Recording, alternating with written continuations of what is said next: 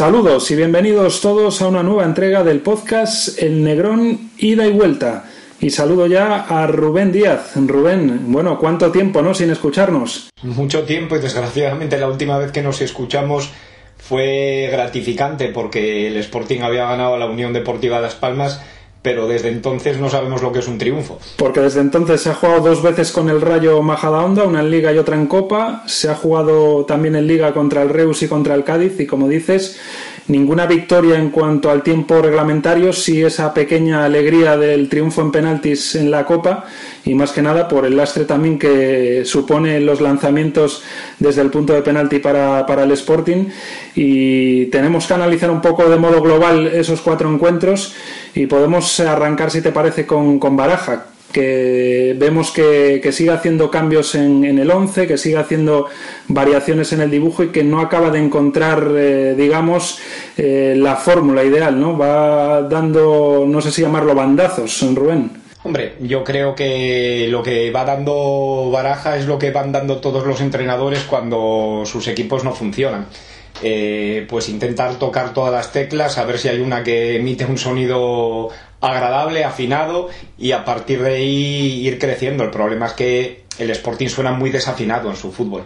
especialmente la vertiente ofensiva. Eh, yo lo dije en la primera edición del podcast que este equipo se iba a tardar mucho tiempo en, poder verse, pero yo confiaba en que Rubén Baraja iba a ser fiel a, a una filosofía de juego y sobre todo a un dibujo con el que ir fidelizando a una cantidad de futbolistas que, provienen del extranjero y que no conocían el fútbol español muy elevada. Y eso, como tú bien decías, no se está produciendo, ¿no? Eh, ha pasado por el 4-3-3, ha pasado por el 4-2-3-1, ha pasado por el 4-4-2, incluso en fases del juego por el 4-1-4-1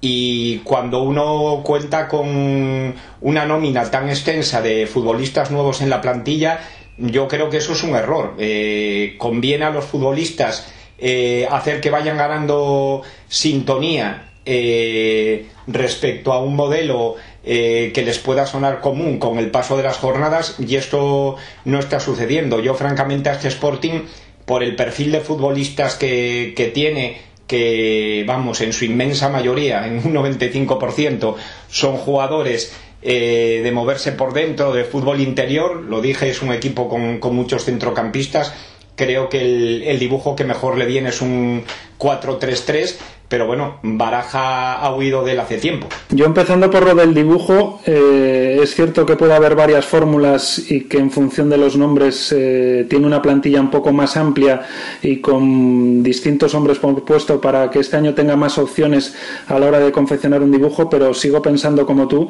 que la fórmula de los tres centrocampistas es más adecuada que la que está utilizando últimamente, que aunque parece en teoría ser un 4-2-3-1, al final en la práctica casi más es un 4-4-2 porque veíamos a Carmona, por ejemplo, en Cádiz, prácticamente estar al lado de Jurjevic y ser un delantero más. Y si empleas, si empleas esta, esta fórmula, eh, si el doble pivote es Kofi Sousa, va a haber muchísimos problemas para sacar el balón jugado y más teniendo en cuenta que es algo que llevamos apuntando desde los inicios del podcast esta temporada, que los centrales tampoco es que sean unos virtuosos en, en sacar el balón jugado. Así que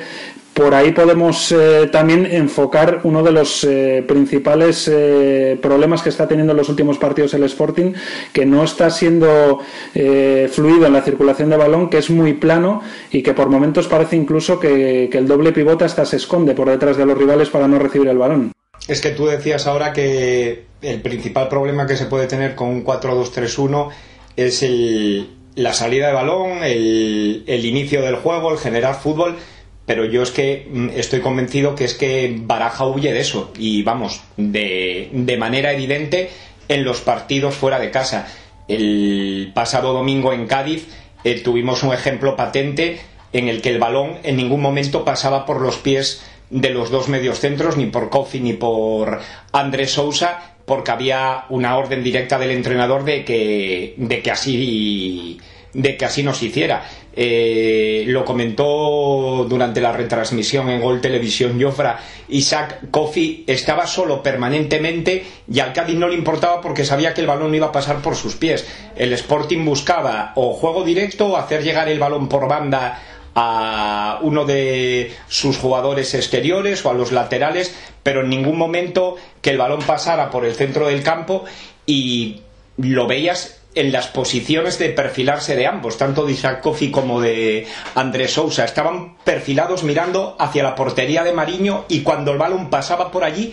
era para dar un pase atrás para conectar con uno de los centrales o con uno de los laterales. Eh, Baraja huye claramente fuera de casa de ser protagonista en el partido y bueno, eh, lo fía todo a la solidez defensiva y a poder engarzar alguna jugada. Pero es que yo creo que desde que se inventó el fútbol eh, o tienes un equipo confeccionado para manejarte eh, con mucha fluidez en el juego directo o si no tienes un centro del campo, no digo con un, con un organizador claro, pero sí con un futbolista capaz de romper una línea de pase eh, es muy difícil que puedas hacer daño al rival. Y ese no es Kofi, por eso yo creo que al Cádiz tampoco hasta ni le preocupaba que recibiera el balón el, medio centro del Sporting, porque tampoco iba a ser capaz de hacer un cambio de juego de 40 metros o de filtrar un pase a la media punta con peligro, sino que Kofi es más de, jugar a dos metros fácil y tanto él como Sousa, cuando sobre todo están en una situación tan retrasada como el del doble pivote,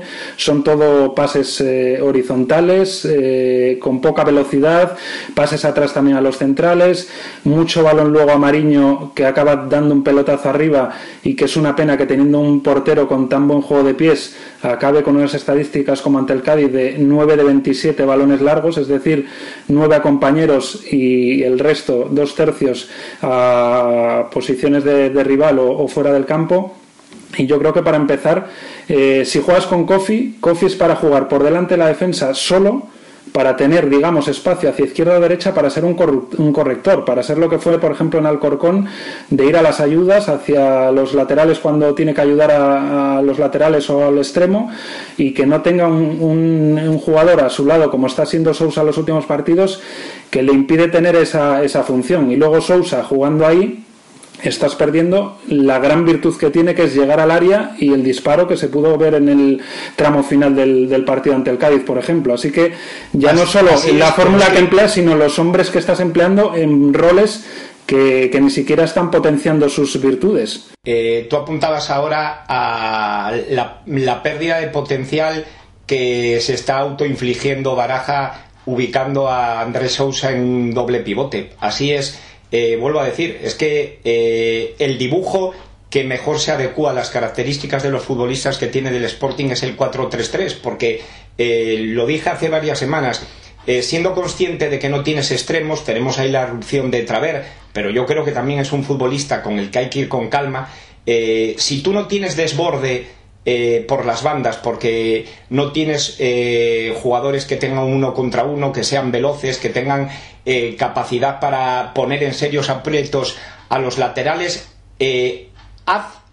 crecer un equipo en torno al centro del campo. Simeone lo hizo en el Atlético de Madrid ubicando en las bandas a jugadores que no eran extremos, con Coque y con Arda Turán. Por supuesto no voy a comparar la calidad de Coque o de Arda Turán con la calidad de los futbolistas que tiene el Sporting, pero sí eh, quiero decir la filosofía de aquella plantilla del Atlético de Madrid que no tenía juego exterior como la de este Sporting, pues haz crecer al equipo en torno al balón con futbolistas eh, que más o menos están dotados para, para su manejo, eh, como son Robin Luz, como son Andrés Sousa, como es Nacho Méndez, como puede ser Cristian Salvador. Eh, y antes hablabas de la posición de Carmona como segunda punta por detrás de, de Uros Jurjevic. Yo creo que ahí es dispararse baraja voluntariamente en el pie. Eh, Carmona no se maneja bien en esa posición, ni se maneja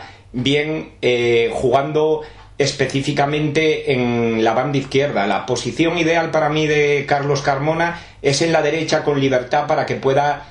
moverse hacia el centro cuando él interpreta que el juego lo demanda o podría haber otra posibilidad que creo que yo, que tú y yo la hemos comentado en alguna ocasión, eh, que sería en un 4-3-3 poder ubicar a Carmona como, como volante. Sí, si es que si lo analizas al final, eh, Kofi no está en su posición, digamos, idónea. Sousa no está en su posición idónea. Loz, eh, escorado a la izquierda como jugó en el último partido, no está en su posición idónea. Carmona, jugando de enganche por el centro y casi de segundo punta, no está en su posición idónea. Al final ya no es tanto también cuestión de dibujo, sino que estás empleando a mucha gente fuera de su posición. Entonces, o recurres al 4-3-3 para explotar, como decimos, esas virtudes de esa gente, o incluso puedes optar por otro dibujo que pueda ser un 3-5-2, haciendo que Molinero se quede casi como tercer central y a Canella dándole la banda izquierda, ya que no tienes un jugador específico de, banda, y a Álvaro la derecha, por ejemplo, si quieres jugar con alguien más extremo. Y luego ya jugarías con tres en el centro del campo, que puede ser eh, Cristian o, Kofi, y junto a ellos dos interiores, que o bien son Sousa, Carmona, Lod, Nacho Méndez, en función del rol que quieras para cada partido. Y luego ya los dos de arriba, junto a Jurjevic puedes ya poner de segundo punta a un jugador con talento o a un segundo delantero. Esa sería otra opción si quieres eh, poder tener alguien en la banda izquierda y si quieres juntar gente por, por dentro y poner a cada uno en su posición. Pero al final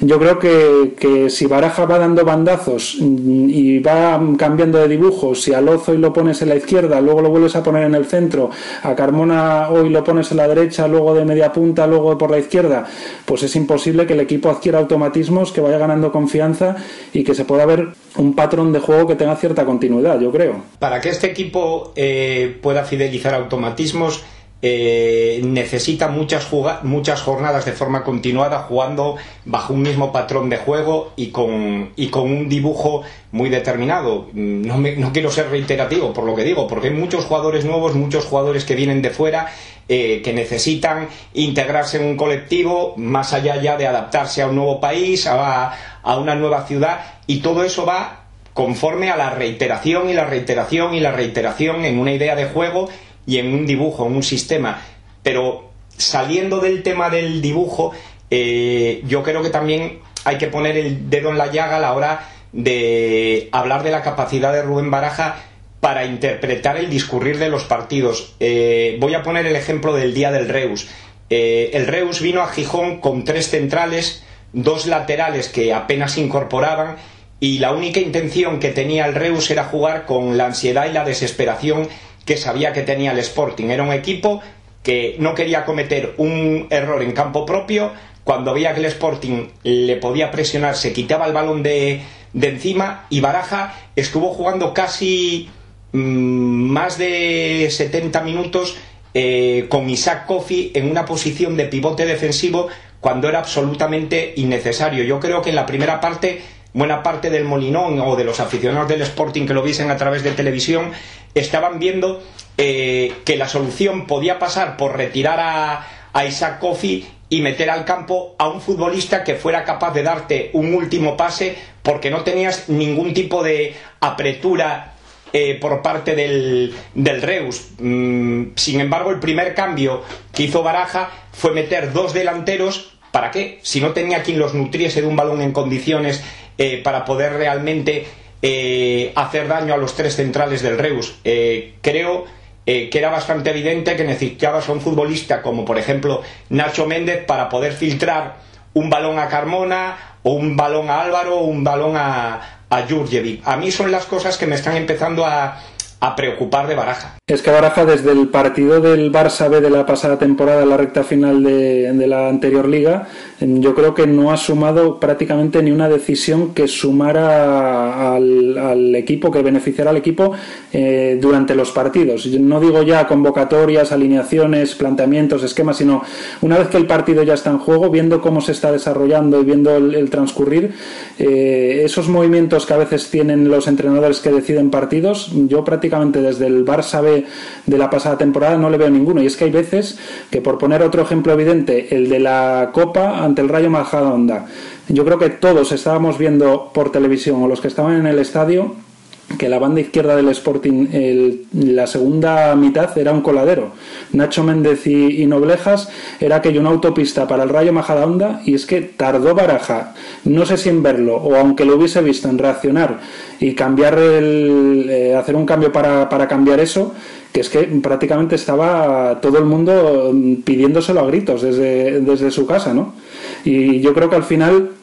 un entrenador no solo eh, un alineador o, alguien que acierte con, el esquema, sino que luego sepa eh, en el minuto 60, en el minuto 70, en el minuto 30, si hace falta, hacer un cambio de nombres, de, esquema, de, mentalidad, de planteamiento que, que, ayude a los jugadores y que decida partidos. Y es que eh, es como muy cuadriculado, es como que hasta el minuto 60 no va a hacer ningún cambio. Y después los cambios suelen ser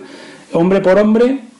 Normalmente, si tiene alguien en el 11 con menos galones, como puede ser Traver, Nacho Méndez, sabes que va a ser el primer sustituido. Y últimamente, que es otro punto que podemos poner sobre la mesa, eh, acaban siendo sustituidos casi siempre Jurjevic y Lot, los dos jugadores llamados no solo por eh, cuestiones económicas, sino también deportivas, a, liderar este Sporting. Respecto a lo que decías de determinados futbolistas, de que tienen que asumir un rol protagonista eh, como se dice en el argot desde hace tiempo, tirar del carro y mencionabas a Lodi, a Jurjevic, eh, yo creo que por, calidad, eh, por el tipo de futbolista que es, puede estar llamado a hacerlo Robin Hood seguro, pero para eso Robin Hood tiene que ganar confianza en el equipo y esa confianza solo la adquieres fidelizándote en una posición en la que empieces a, poder interpretar el juego del resto de tus compañeros que prácticamente son nuevos para ti. Tú lo decías, eh, ha jugado en la banda izquierda, ha jugado de volante, ha jugado en ocasiones eh, casi como segunda punta. Yo creo que su posición idónea, francamente, es la de volante. Y a partir de ahí, eh, pero dándole, como se suele decir también, 10 partidos o 12 en esa posición, el jugador podrá ir ganando confianza y podríamos ver algo parecido a lo que dicen que hace con Finlandia. Digo dicen que hace porque yo no he visto un partido de, Finlandia, obviamente, pero lo que es incuestionable es que en el Sporting actual, eh, cuando en los partidos eh, las cosas se ponen complicadas, y vuelvo al partido del Reus, eh, los futbolistas no aparecen. Los futbolistas se esconden, nadie pide el balón y el único que se ofrece continuamente es Carlos Carmona. Independientemente de que una parte del molinón se le pueda venir encima si vaya un falla un pase o falla un regate. Y pongo el ejemplo de cuando Baraja decidió meter en el terreno de juego a Nacho Méndez. Si hubiera la estadística del futbolista hacia el que Nacho Méndez dirigió el 80% de sus pases, ese sería Carlos Carmona. Por cierto, menudos arrestos, eh, tirar el penalti en el último minuto, habiéndose fallado otro en el mismo partido y habiendo fallado el, el anterior que había tirado en, otra jornada. ¿eh? Personalidad ante todo. Sin duda, yo creo que Carlos Carmona ya son ocho o nueve temporadas las que llevan el Sporting y en esta realmente pienso que por primera vez eh, se siente líder o al menos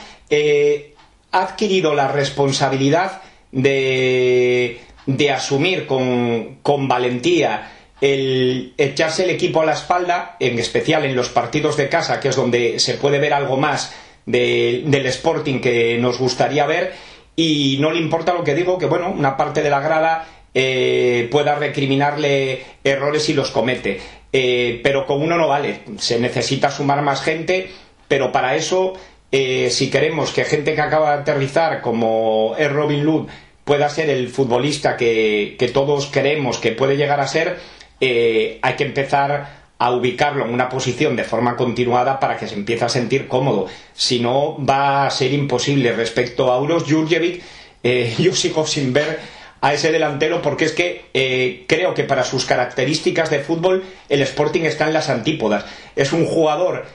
para mí de área nato, un rematador de centros laterales y en este Sporting no se pone uno. Claro, si es que te iba a decir que ya aparte de las posiciones o del dibujo, es el, tipo de, de, fútbol que quiera practicar este Sporting. Y yo creo que tiene jugadores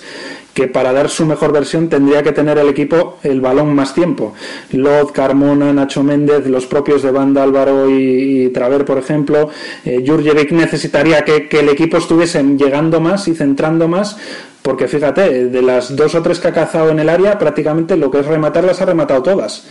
Eh, Efectivamente. Buenos remates de cabeza, algo anulado acá en Cádiz. Has mencionado ahora cuatro o cinco futbolistas y todos son futbolistas a los que les gusta jugar con el balón en los pies. Y sin embargo, en este Sporting, eh, pues mm, se ven condenados a tener que esforzarse única y exclusivamente en una faceta del juego que es la defensiva. Y pongo el ejemplo de Nacho Méndez. Eh, en cuanto a lo de las ubicaciones un tanto extrañas que busca Baraja para determinados futbolistas, en el partido de Copa con el Rayo de Majadahonda volvió a ubicarlo en banda izquierda eh, y pretende que defienda. Si Nacho Méndez ya le costaba defender siendo volante en juveniles y queremos que llegue a hacerlo en el fútbol profesional, tendrá que hacerlo en una posición en la que está familiarizado de que desde que es un niño, que es la de interior o volante, pero no lo pongas en banda izquierda porque Nacho Méndez va a estar absolutamente perdido ahí. Y el otro día, encima, con un lateral nuevo con el que no había jugado en su vida, el segundo tiempo que vivió el Sporting, pues fue un continuo acoso y derribo por esa banda. Antes te comentaba lo de Baraja desde el partido del Barça B. Creo que son 20 partidos oficiales desde entonces, solo 5 victorias en 20 partidos desde ese día de la derrota en el Molinón ante el Barça B. Eh, los últimos en el Molinón ya va tropezando, que era el, digamos lo que le sustentaba. Yo creo que Baraja lo que le ha ido reforzando en los últimos tiempos era solidez defensiva y resultados en casa y ha ido perdiendo eso. Y ojo, porque ya en el último partido en el Molinón se vio como también está haciendo que se pierda la comunión grada equipo y eso podría ser todavía una sentencia mayor para, para la plantilla y para, para él mismo. La comunión yo es que, mm, francamente, sin hablar demasiado en términos técnicos, mm, no creo que haya mucha gente a la que le guste el fútbol que hace este Sporting. Es que este Sporting es muy aburrido de ver, Pablo. Pero, pero casi es el mismo que hacía eh, el Baraja con la racha de 12 partidos sin perder. La diferencia, es que ahí llegaba, en los primeros 20-30 minutos se ponía 1-0, 2-0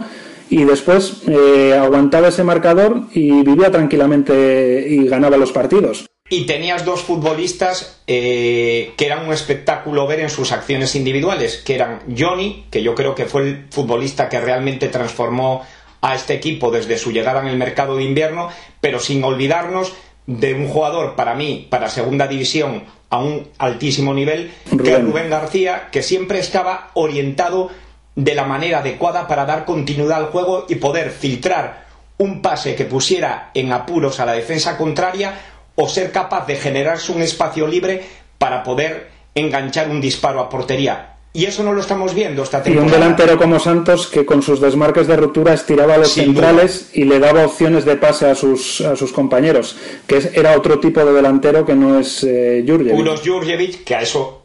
Uros Jurjevic nunca va a poder jugar porque no tiene esas características. Sí, pero si te, si te pones a pensar, ¿qué, por ejemplo, diferencia hubiese sido si no le anula el gol Jurjevic y acaba ganando 0-1 en Cádiz, con la victoria, por ejemplo, en Valladolid, eh, no en el playoff, sino eh, antes en la liga, de la pasada temporada donde hubo esa racha de 12 jornadas sin perder. Hubiese sido prácticamente un calco de partido. Hombre, yo, yo creo que ese Valladolid eh, fue mucho mejor equipo que el Cádiz el pasado domingo. Sí, pero me refiero a que al final era eh, adelantarte pronto y luego dejar que el rival tuviese el dominio, las llegadas y sufriendo más, sufriendo menos, aguantar el marcador. Y era prácticamente lo que ocurrió en Cádiz. Sí, sí, pero yo recuerdo perfectamente el podcast que hicimos después de ese partido y analizamos que Sergio González tenía perfectamente estudiado el Sporting y sabía cómo hacerle daño. El pasado domingo el Cádiz eh, tuvo dos ocasiones. Una, que creo que es un tema que debemos sacar rápidamente para finalizar este podcast, que es la debilidad que está empezando a experimentar el Sporting en las acciones defensivas a balón parado y otra eh, por un fallo en un despeje frontal sencillo ante un balón de, de Olivas hacia Manu que Alex Pérez tenía que haber sacado fácil de cabeza y que dejó mal despejado para que yo todavía no entiendo cómo Jairo pudo fallar ese mano a mano con, con Mariño, que sacó en plan portero argentino. Sí, es que eh, es triste, pero lo preocupante es que equipos como el Reus, sin faltarle el respeto, o la situación el momento que está atravesando el Cádiz,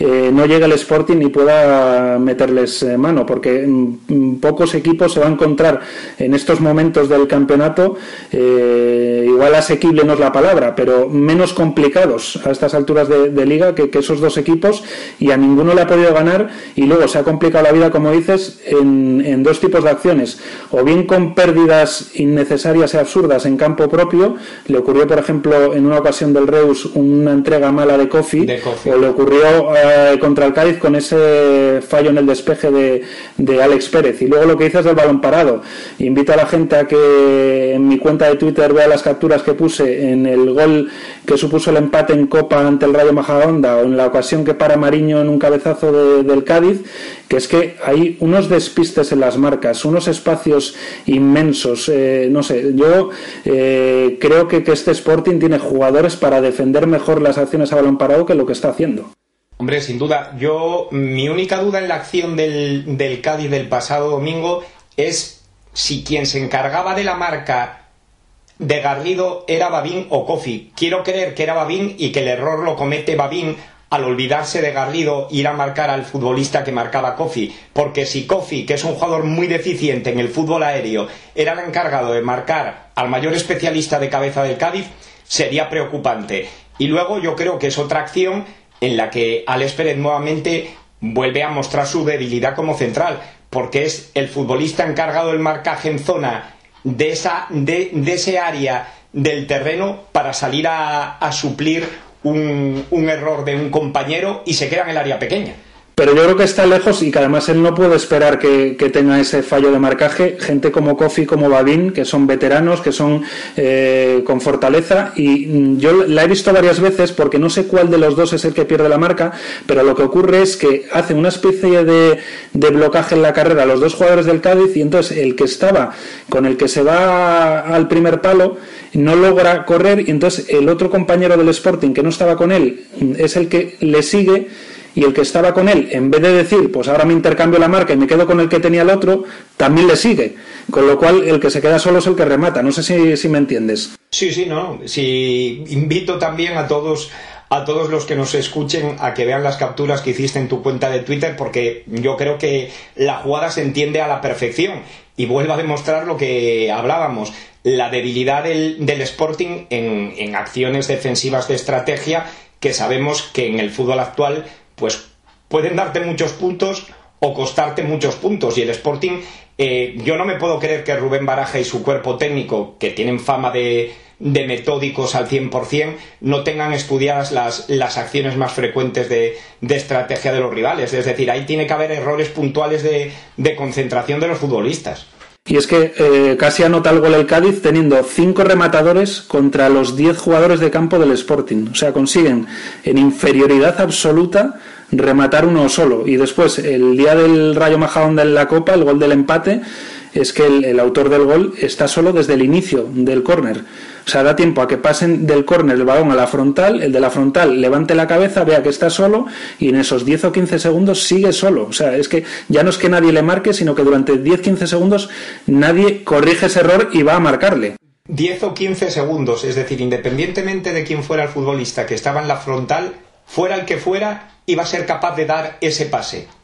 Cualquiera. Sí, sí, no necesitaba ser Laudrup, vamos. Está claro. Y luego, para ir acabando también el podcast, dos apuntes. Por un lado, yo creo que nos alegra a los dos y es una reivindicación que llevamos tiempo haciendo, destacar el gran partido de Pablo Pérez en la Copa del Rey, para mí el mejor en ese encuentro, pero no es casualidad que ese encuentro destacado haya llegado cuando por fin se le da un partido de titular y fueron creo 60 minutos hasta que le cambió de posición y luego ya le sustituyó en su posición, es decir, ni delantero centro ni extremo derecha, jugando de segundo punta, de enganche, con libertad de movimiento eh, con capacidad de, ir a pedir la pelota, de ir a buscarla por arriba, de apoyar al delantero, de apoyar a los centrocampistas. Yo creo que en ese rol Pablo Pérez puede sumar mucho a este equipo y si se le dan minutos, yo ya no digo que se le dé continuidad en el 11, pero si se le van dando minutos en esa posición, va a sumar y va a ser un jugador para, para tener en cuenta y no tenerlo para jugar de punta cuando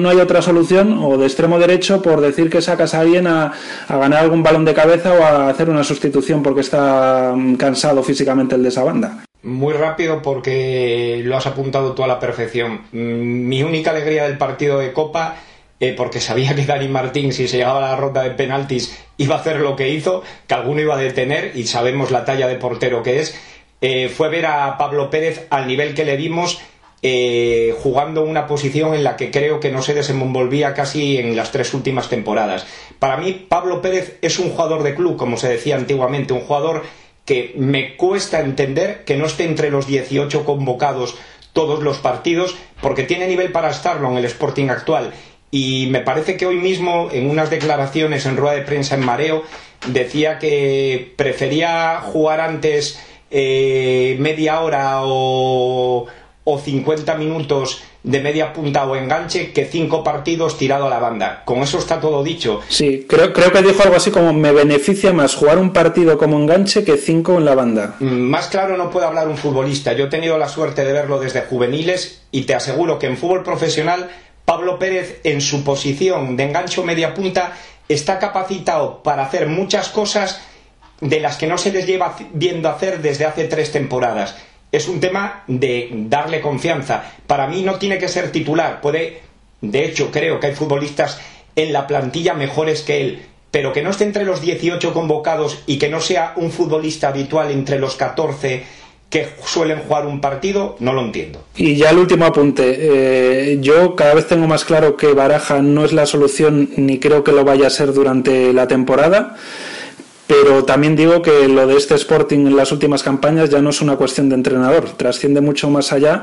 y el dato que podemos poner sobre la mesa para que esto se confirme es el hecho de que los tres últimos entrenadores que han pasado por el Sporting están triunfando. Eh, Rubi y Abelardo tienen a sus equipos solo por detrás del Barça en la liga y después Paco Herrera está con un recién ascendido en Grecia, con el Aris, a dos eh, puntos del tercero y en sexta posición. O sea que con esto quiero decir que Baraja no es el único culpable de lo que le pasa, al margen de que yo pueda pensar que, no es la solución, pero tampoco hay que solo enfocar hacia un cambio de entrenador como la única solución a los males de ese Sporting desde hace años. Totalmente de acuerdo. Voy a ser muy sintético. Paco Herrera para mí creo que fue un entrenador al que mucha gente le faltó al respeto en Gijón, en el sportinguismo. Está claro que no le salieron bien las cosas, pero podemos decir que prácticamente fue su único borrón en su hoja de servicios en el fútbol profesional y ahí está para que la vea quien quiera y ahora me alegro mucho de cómo le van las cosas en Grecia.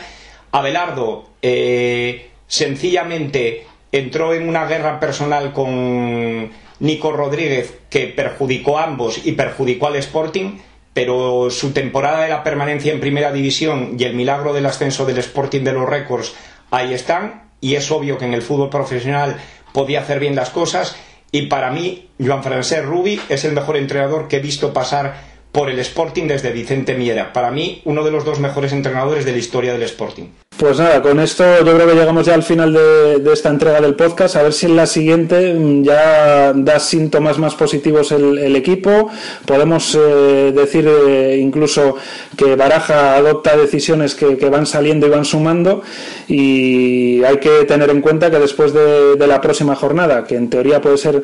un rival al que se le puede ganar en el, en el Molinón, va a llegar una cuesta complicada en el mes de noviembre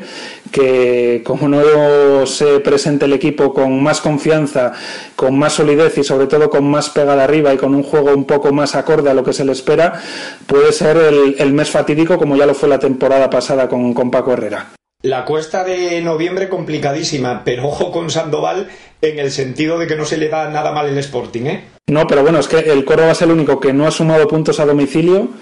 pero ya sabemos que si alguien es capaz de hacer cambiar malas rachas de los rivales, ese es el Sporting. Eh, yo siempre digo que es el equipo aspirina, porque equipo que no marca desde hace meses, equipo que no gana fuera desde hace meses, equipo que no hace algo desde hace tiempo, llega el Sporting y se lo remedia. Esperemos que no sea así, porque ya sería empezar noviembre prácticamente tambaleando y como decimos hay una cuesta complicada y ojalá un buen resultado y sobre todo un buen partido, una buena imagen refuerza al equipo para encarar ese mes difícil y podamos hablar en la próxima entrega de, de aspectos, como digo, más positivos. Que un placer volver a hablar contigo, Rubén, después de tanto tiempo y a ver si no pasan tantas semanas hasta la próxima entrega. Efectivamente, esperemos que no pasen tantas semanas. Un placer muy grande, Pablo. Un abrazo a todos nuestros oyentes. Hasta la próxima entrega.